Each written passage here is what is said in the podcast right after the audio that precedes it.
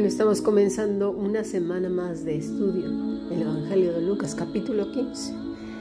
Y bueno, hemos hecho un recorrido, ¿verdad?, de todo lo que el Señor estaba viviendo con sus detractores religiosos. A veces pensamos que los detractores van a ser gente de la calle, gente malvada que, que solamente va a estar esperando a ver qué decimos o hacemos para irnos a atacar. Pero resulta que los primeros que nos atacan son los religiosos. No los de la casa, ¿eh? Los de la casa no. Porque los de la casa son verdaderamente hijos e hijas de Dios. No, no son los detractores. Los detractores son los de la calle. Los detractores son los que dicen que son. Como dice el Señor en, en Apocalipsis capítulo 2 y 3, ¿no? Tienes nombre de que vives, pero estás muerto gente que bueno, se jacta en, su, en sus conocimientos, en su posición social dentro del clero, ya sea cristiano católico romano o cristiano católico protestante, da lo mismo porque al final de cuentas son igual de lacerantes y, y la autoridad final no es la escritura, o son sus estatutos o, el grupo o lo que sea, en ambos grupos y también en otras religiones es lo mismo.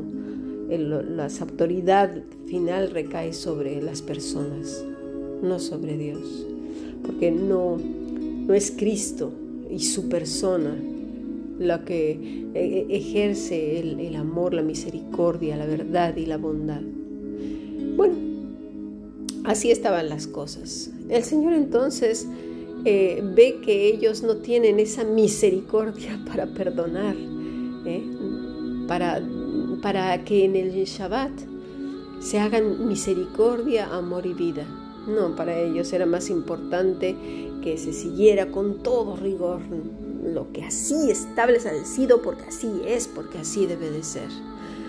Y a veces en ese afán arrastramos corazones, rompemos vidas, destruimos el futuro de las personas. ¿Cuántas personas no he atendido ya con depresión, con ansiedad, pensando que Dios no les amaba? ¿Por qué? Porque estas personas ya les habían condenado por errores que habían cometido. Qué, tristeza. Y, por eso eh, el Señor pone precisamente la parábola de estos dos hijos. Uno estando dentro de casa con todo el rigor,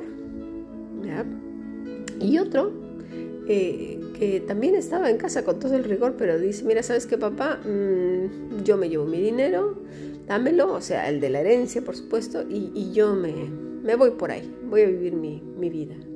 Bien. Eh, el Señor habla del arrepentimiento, ¿no? Cuando regresa este muchacho a pedir perdón a su padre. Bueno, ahí nos vamos a, a quedar porque vamos a hacer una lectura una lectura de lo que es el arrepentimiento del que está hablando nuestro Señor ahí en, Lucas capítulo 15. Bueno, nos vamos a ir a la vida de David, un hombre que tuvo un corazón conforme al de Dios. Y, vamos a ver qué pasó. El capítulo 12, versículo 1. Jehová envió a Natán a David y, y viniendo a él le dijo, había dos hombres en una ciudad, el uno rico y el otro pobre. El rico tenía numerosas ovejas y vacas, pero el pobre no tenía más que una sola corderita, que él había comprado y criado y que había crecido con él y sus hijos juntamente, comiendo de su bocado y bebiendo de su vaso y durmiendo en su seno, y la tenía como a una hija. Y vino uno de camino al hombre rico y éste no quiso tomar de sus ovejas y de sus vacas para guisar para el caminante que había venido a él, sino que tomó la oveja de aquel hombre pobre y la preparó para aquel que había venido. Entonces se encendió el furor de David en gran manera contra aquel hombre y dijo a Natán, Vive Jehová, que el que tal hizo es digno de muerte y debe pagar la cordera con cuatro tantos porque hizo tal cosa y no tuvo misericordia. Entonces dijo Natán a David, tú eres aquel hombre. Así ha dicho Jehová, Dios de Israel, yo te ungí por rey sobre Israel y te libré de la mano de Saúl, y te di la casa de tu Señor y las mujeres de tu Señor en tu seno. Además, te di la casa de Israel y de Judá. Y si esto fuera poco, te habría añadido mucho más. ¿Por qué pues tuviste en poco la palabra de Jehová, haciendo lo malo delante de sus ojos? A Urías, Eteo, heriste a espada y, y tomaste por mujer a su mujer y a él lo mataste con la espada de los hijos de Amón. Por lo cual, ahora no se apartará jamás de tu casa la espada, por cuanto me menospreciaste y tomaste la mujer de Urías Eteo para que fuese tu mujer. Así ha dicho Jehová, he aquí, yo haré levantar el mal sobre ti de tu misma casa y tomaré tus mujeres delante de tus ojos y las daré a tu prójimo, el cual yacerá con tus mujeres a la vista del sol porque tú lo hiciste en secreto, mas yo haré esto delante de todo Israel a pleno sol. Entonces dijo David a Natán, pequé contra Jehová, y dijo Natán a David, también Jehová ha redimido tu pecado, no morirás. Mas por cuanto con este asunto hiciste blasfemar a los enemigos de Jehová, el hijo que te ha nacido ciertamente morirá y Natán se volvió a su casa. Aquí vemos muchas cosas, hay una enseñanza enorme. Primero, cuando somos el mensajero y no el juez, porque el juez es Dios, simplemente confrontamos el pecado, nada más. ¿Estás pecando? ¿No estás haciendo las cosas bien? No estoy de acuerdo contigo. Lo que estás haciendo no está bien. Eso es todo. Entregamos el mensaje. Al, al, pecador le corresponde, a la persona que está errando, que está fallando, corresponde arrepentirse. Ojo, no arrepentirse como nosotros quisiéramos. Nosotros nunca lo olvides. Nos tocará una vez y otra vez y otra vez. Quizás ser el que envíe el mensaje, pero también al que confronten con nuestro pecado. Porque si creemos que no pecamos, estamos muy errados. ¿eh? Algunas veces nos tocará el papel de Natán y otra vez nos tocará el de David. Y a lo mejor otra vez el de David y otra vez el de David y alguna otra vez el de Natán.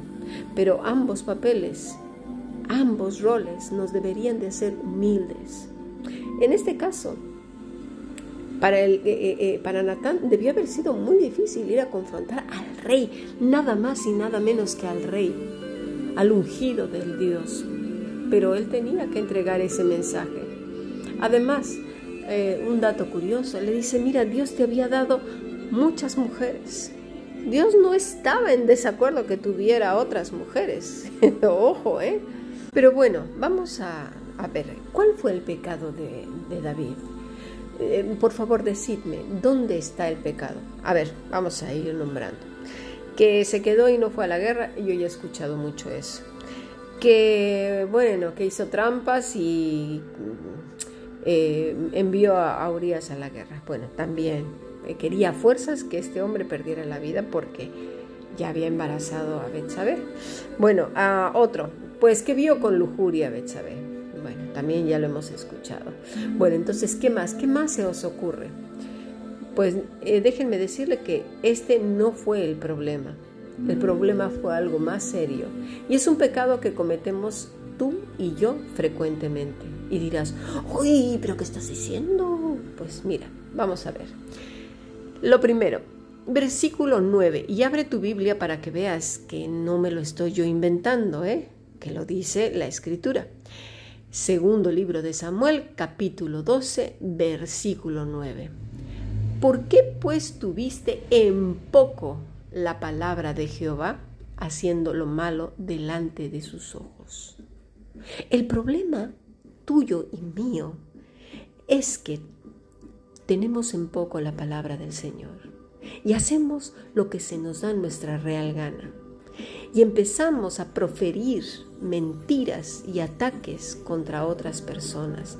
No asumimos nuestro papel como personas, como humanos, hechos a imagen y semejanza de Dios y hacemos pues ahí, a lo loco, lo que queremos. Sí, pues nos vengamos, pues sí, decimos, exageramos. Por cierto, la exageración es una mentira, ¿eh? eh pues bueno, no sé, cantidad de cosas. Además, te voy a decir una cosa, y eso lo vamos a ver eh, en nuestra clase No me maltrates, no te la pierdas porque hablaremos de la persona malvada y de la persona estúpida. Aquí hay claras diferencias entre una y otra. Así que no atribuyamos a la maldad lo que puede ser explicado por la estupidez. ¿Qué pasó con David? Pues que actuó estúpidamente. Tuvo en poco la palabra de Dios. Y esto más de uno lo podemos hacer y lo hemos hecho. Claro que sí, no solo en un momento puntual de la vida sino de manera repetida y continuamente. Nos vuelve estúpidos. Por eso nos compara con ovejas, porque somos estúpidos. Pero no solamente ese fue el problema. Vámonos a versículo 10. Por lo cual ahora no se apartará jamás de tu casa la espada, por cuanto, mira, me menospreciaste. El problema de David fue tener en poco, en menos la palabra del Señor y menospreciarlo, haciendo lo que él creía conveniente. Eh, para, para David esto fue, bueno, eh, un, choque tremendo. No se dice, ay, pero ¿por qué? Es que, es que Betsabe, es que ella se me presentó y claro, la vi sin ropa y pues yo, ¿qué voy a hacer? Es que claro, me, me tuve que quedar por esto y por esto y excusas y excusas. Es que bueno, yo no tuve la culpa porque pues el caballo, el perro, el gato, aquel vino, no sé qué, ¿verdad? Porque así somos nosotros con tal de, de salirnos con la nuestra rasgos de la persona malvada. Em, pero David no hizo eso, ¿eh? Fijémonos en el corazón de David. Eh, tampoco dijo, la, ah, pues, la, culpa la tiene Betsabé, es que ella también, ¿eh? Si, sabiendo que era tan hermosa viene y bueno, bueno, ¿por qué no me dijo que no? Si ella, eh, o sea, es que ella se debía haber resistido. Ella te, tuvo que haber dicho, no, yo soy casada y mátenme primero, a mí qué me importa. Lo pudo haber hecho, ¿eh? Pero resulta que David no le echó la culpa a Betsabé. No, no lo hizo. No, no la culpó. También pudo haber dicho, bueno, es que, vamos, no sé, ¿por qué el Señor no me, no me redargulló? A ver, ¿por qué no? ¿Por qué no me puso un, un tropiezo? ¿Por qué? Culpando a Dios, imagínate. que también lo hacemos, ¿eh? Es que somos de lo peor. También lo hacemos. Porque Dios no me dijo, porque Dios no me puso un obstáculo. O sea, como si nosotros no tuviéramos dominio propio. o sea, es lo que digo, somos estúpidos. ¿eh? O sea, me tienen que detener con camisa de fuerza porque soy tan eh, pecador, tan pecadora que si no me detienen, pues yo como si fuera una bestia voy y me estrello, ¿no? A veces no pensamos lo que decimos. En el caso de David guardó silencio, escuchó su sentencia, escuchó la sentencia. Y a veces, mira, precisamente por menospreciar al Señor y por no tener en cuenta su palabra, acarreamos cantidad de problemas uno detrás de otro y nos vamos enredando y enredando y enredando de tal manera que la mente queda entenebrecida ya no comprendemos ni dónde empezó nada porque estamos sumergidos en tinieblas. Qué horrible situación. ni siquiera recordamos cómo empezó todo, cómo fue, que, cuándo inició. ¿Por qué? Porque continuamente nos justificamos ante lo injustificable. Ese es nuestro problema. Pero David, sin embargo, dijo, he pecado contra Jehová. Versículo 13. Pequé contra Jehová. Es todo lo que dice. No, no dijo pequé contra Urias, no dijo Betsabé, no dijo pequé contra mi ejército, pequé contra el pueblo, no dijo nada, pequé contra Jehová. Claro que sí. ¿Por qué? Porque era contra él la afrenta. No lo había amado, no lo había tomado en cuenta. Actuó por sí mismo menospreció lo que Dios le había dado y le había dicho, sobre todo su palabra. no lo tomó en cuenta, lo menospreció. Este fue, por cierto, el pecado de Adán y Eva, menospreciar a Dios, justo esto. Así que David sintió en su corazón que se reventaba en mil pedazos. Y me vas a decir, ay, pero si esto no lo dice, no, no lo dice aquí.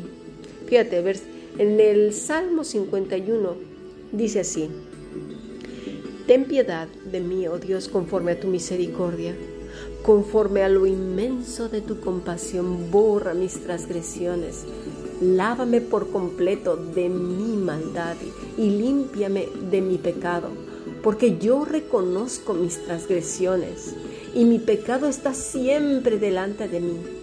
Contra ti, contra ti solo he pecado y he hecho lo malo delante de tus ojos, de manera que eres justo, justo cuando hablas y sin reproche cuando juzgas. Esto es reconocer nuestro pecado. No digo, bueno, pues es que Señor, esto, bueno, es... No, he pecado. He pecado contra ti, Señor. Y eso lo escuchó el Señor de inmediato en su corazón.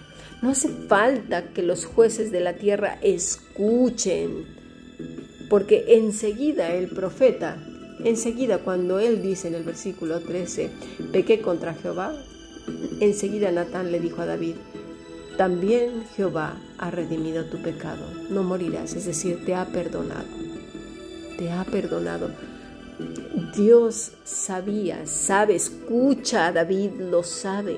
Cuando nosotros tenemos arrepentimiento genuino, no solamente escucha tu corazón cuando verdaderamente hay arrepentimiento, sino que obviamente se muestra en nuestra manera de, conducirnos. Y obviamente aceptamos también las consecuencias. Versículo 5 del Salmo 51. He aquí, yo nací en iniquidad y en pecado me concibió mi madre. He aquí, tú deseas la verdad, mira, en lo más íntimo. La verdad en lo más íntimo. Somos mentirosos. La verdad en lo más íntimo. Porque si fuéramos verdaderos, actuaríamos de otra manera. No seríamos doble cara, ¿eh? Y en lo secreto me harás conocer sabiduría. Purifícame con hisopo y seré limpio. Lávame y seré más blanco que la nieve. Hazme oír gozo y alegría, que se regocijen los huesos que has quebrantado. Esconde tu rostro de mis pecados y borra mis iniquidades. Estaba confesando su pecado. Lo mismo que pasó con el hijo que se había marchado, que se le llama el hijo pródigo. Él ahí en su corazón dijo, ¡guau! ¡Qué cosa tan horrible he hecho! Menosprecié a mi padre. Ese era el pecado. Menospreció a su padre, tuvo en menos su palabra. Eso es lo que está diciendo nuestro Señor en la parábola de los dos hijos. Dice versículo 10, Crea en mí, oh Dios, un corazón limpio y renueva un espíritu recto dentro de mí. No me eches de tu presencia y no quites de mí tu Santo Espíritu. Restitúyeme el gozo de tu salvación y sosténme con un espíritu de poder. Entonces enseñaré a los transgresores tus caminos y los pecadores se convertirán a ti. ¿No te ha pasado que en un tiempo, no sé si estás en ese tiempo tú, que, bueno, has cometido un error muy grave, y le echas la culpa a Dios. Dices, bueno, es que Dios así lo permitió. Bueno, y te, están confrontando y confrontando. Bueno, es que así Dios lo permitió. A mí me pasó, sí, hace muchos años.